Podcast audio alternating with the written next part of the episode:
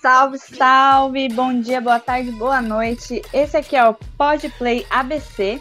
Eu sou Joana, estou aqui com o Jesse. Heyo! E esse daqui é o podcast que é uma collab entre Ruivângulo e JD Produções. Como você tá, Jess? Tranquilo e por aí. Tô bem também. Show. E aí?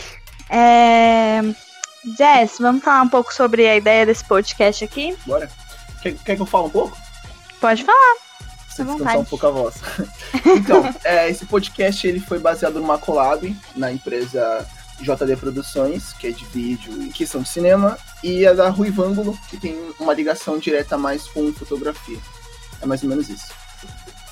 Isso, e além disso, o Rui Vângulo também tem um blog que tá se preocupando mais em divulgar um pouco sobre músicas e artistas, pelo menos aqui da região do ABC. E foi daí que surgiu a ideia do podcast. E aí eu trouxe o Jess pra vir com a gente. E vamos, sou eu. E JD Produções é o Jess, só pra ficar mais, mais explícito aí as, as questões. Bom, a ideia desse podcast é que quando todas as vezes que a gente tenha um podcast, a gente vai falar um pouco sobre um tema e depois disso a gente vai montar uma playlist com os artistas indicados e uns outros, sempre focando no tema escolhido deste podcast. É, o tema que a gente escolheu agora foi expressões artísticas. Eu queria saber um pouco de você, Jess, sobre isso, porque se você procura expressões, né, expressão no dicionário, aparece que é uma manifestação de pensamento por meio da palavra ou do gesto. E quando a gente fala de arte, a gente sabe que dá para explorar muito mais do que isso que o dicionário fala, certo? Certo, é um pensamento bem mais macro. No caso, é, brisando na, nas vertentes mesmo das expressões, para mim, a arte é tudo. Ela não tem um, um, como posso dizer, uma forma. Eu digo que ela é como se fosse um, um ser, digamos assim, sem forma e você pode usar ela de qualquer jeito. No caso, você já falou, né, de, de, de pensamento, de gesto.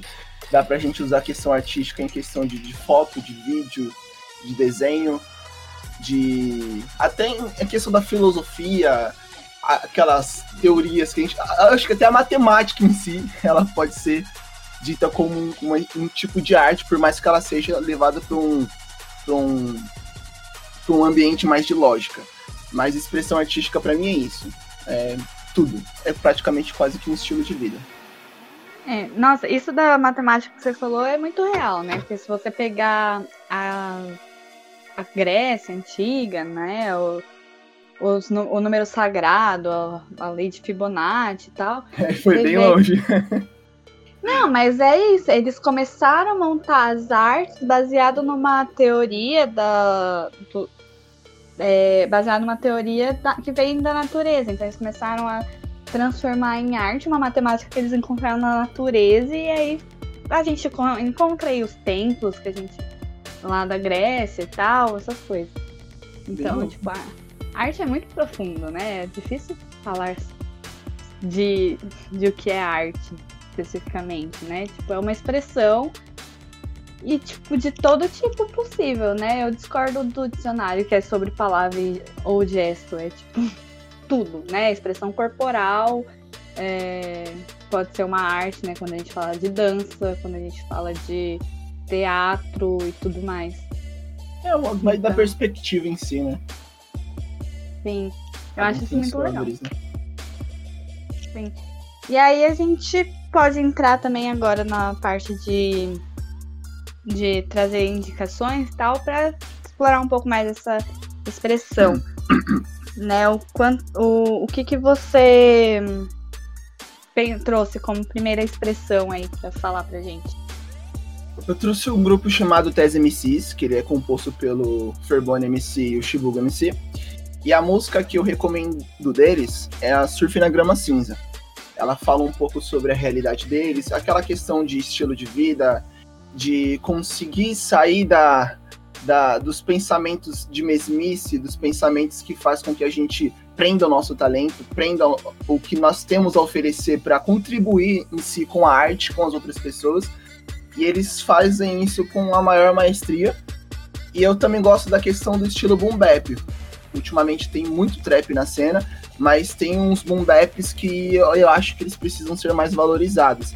E o estilo deles é boom bap nessa música e, e eles tocam a instrumental ela tem um baixo, baixo que assim, acho que casou muito com a, com a vibe da música, com o estilo de voz deles e também com a questão do, do gênero boom bap, né, que a boa parte dos boom baps, o baixo ele tá sempre lá presente. Sim. Nossa, eu tava ouvindo esse som aí e realmente ele é muito bom, né? Ele tem uma. Ele... a linguagem dele é muito, é muito do, do boom bap mesmo, a voz, o tom de voz do, dos dois, eles são. É de boom bap, sabe? Você vê isso muito Sim. claro, né? Então é, é, bem legal, eu gosto bastante também. Também que eles escolheram um gênero que casa com eles, né? Exato, exatamente isso. Eles escolheram, encaixaram perfeito, tá? Tipo, encaixa muito. Tipo, o beat encaixa, o, o som deles, tudo. Acho que é a voz, né, do, a entonação. É bem Sim. legal. E eu gostei muito do clipe também. E você, Joana? Quem você trouxe eu... pra apresentar? Bom, eu trouxe trap. é, mas é um trap bom, muito bom. É, tem muito trap bom, né, por aí. Né? Eu, sou, eu sou crítica pra trap, mas quando o trap é bom, ele é realmente bom. E aí eu trouxe o X1 do Lucas Hakai. É, o X1 ele traz uma, uma pegada mais de, de empoderamento preto, sabe? De como a pessoa pode. Com, é, é pra se posicionar mesmo, de tipo, dinheiro é, não é uma palavra rival da, da cor da pessoa e tal. E aí ele traz isso. É, ele lançou o som no Dia da Consciência Negra. E tá, ele demorou uma cota aí pra lançar esse som. Mais de um ano, assim. E, e aí vou. É, ficou um ano, porque a intenção dele, né? Falei com ele esse, esses tempos aí. E a intenção dele era lançar esse som no começo do ano, só que aí veio a pandemia e atrapalhou tudo, e aí amadureceu a ideia e agora começou ele a lançar o som, ou esse, lançou esse som aí e aí tem um projeto mais para frente. Esse, esse, essa música em específico ela traz uma ideia de é para levantar a galera quando tiver show, né? Quando puder ter show. Espero que logo. Vem vacina. é, e aí é um beat mais agressivo tal, que é do 2D. E é mais para levantar mesmo a galera quando tiver, quando tiver um show e tal. E, e ter esse empoderamento aí. Ah, eu ouvi um pouquinho desse som, na verdade eu ouvi umas duas ou três vezes. e realmente fala muito dessa questão do, do, do, preto e do dinheiro em si. Eu fico brisando na, na frase que preto tem que estar onde preto tem que estar. Porque muitas das vezes é essa questão, né? Dessa, da, da, da, nossa cultura. A gente, eu posso só é, não, não generalizar e não falar de forma internacional, mas falar de, da questão brasileira mesmo, nacional, o preto ele se rebaixa demais. E pelo, pelo que eu tô vendo na cena, ultimamente nas músicas em si, é mais os, os rappers, eles estão conseguindo assim soltar essa questão de, de, de elevar a questão do status e da mente dos pretos um pouco bem mais. Outros pioneiros já fizeram, já conseguiram fazer isso em questão de, de artistas, é, na questão de atuação em, novela, em série, em filme, mas a música eu acho que agora tá pegando bem mais, principalmente a nacional. Sim, tá vindo essa onda, né? Acho que tem bastante disso hoje, depois das de todas as manifestações que teve, né? Tá mais escancarado o que existe, né? A gente sabe que sempre existiu, mas hoje está sendo mostrado e está tendo uma, um impacto mesmo, né? Na sociedade. A sociedade está falando, meu, não dá tipo, para continuar um negócio desse. É, e aí, a sua outra arte em questão de expressão? A outra expressão artística que eu escolhi foi a Heloísa. Ela tem um, um, uma conta no Instagram chamado deixa eu, se eu até para não falar errado, que ela coloca um i, se chama Reoloizard. Ela coloca seus desenhos, suas obras, suas entregas, suas encomendas. E ela tem um estilo assim muito. É, ela que diz isso, né? Não sou eu. Um, um pouco que narcisista, porque muitos dos desenhos dela é, é ela. Ela gosta muito de desenhar ela em, em, em um, um, monte de tipos de estilos, um monte de traço. E o que eu gosto no, no, no, traço dela é que ela consegue realmente passar essa visão de narcisismo, mas também ela consegue passar essa questão de, de estranheza em si, que a gente, quando olha para os desenhos dela, a gente começa a, a refletir o que realmente está passando, porque tem certas artes que eu já cheguei a ver e ela, ela, ela tá muito crua, digamos assim. Você olha e você já sabe o que está acontecendo. Acho que uma arte assim é não soltando mais o meu ponto de vista. Uma arte ela tem que ser entendida, interpretada dependente de cada pessoa. Então, quando eu vejo cada arte dela, não, eu penso uma coisa, ela pensa outra, outras pessoas pensam outra, mas isso é tipo, meu, é muito da hora. Também o traço dela, que ela gosta de colocar uma questão mais. Como posso dizer? Anorexia. Eu não sei como é que é a palavra certa, anorexia? Anorexia? Anorexica. Anorexia, pra ficar mais claro. Porque boa parte dos desenhos dela é todo mundo magrelinho, todo mundo sequinho. E ela gosta muito de usar a questão do, amarelo para tom de pele. E não fica muito presa nessa cor de tons em si, ela gosta bem de variar. Sim, tem até uns desenhos verdes, né? Da cor de pele verde, rosa, amarelo. Tem de tudo, azul. É um ela traço é bem, muito Ela é bem louca. Sim, e é, é delicado. Um é um, sim, é um traço muito bonito. Tem algumas artes dessas que ela, que ela traz a anorexia, né? O formato do rosto mais fino, que me lembra o Tim Burton. Então, ela já comentou muito sobre isso, que, que também ela gosta muito do Tim Burton. Mas por mais que, que seja uma questão de. É, ela gosta, ela não se inspira para fazer.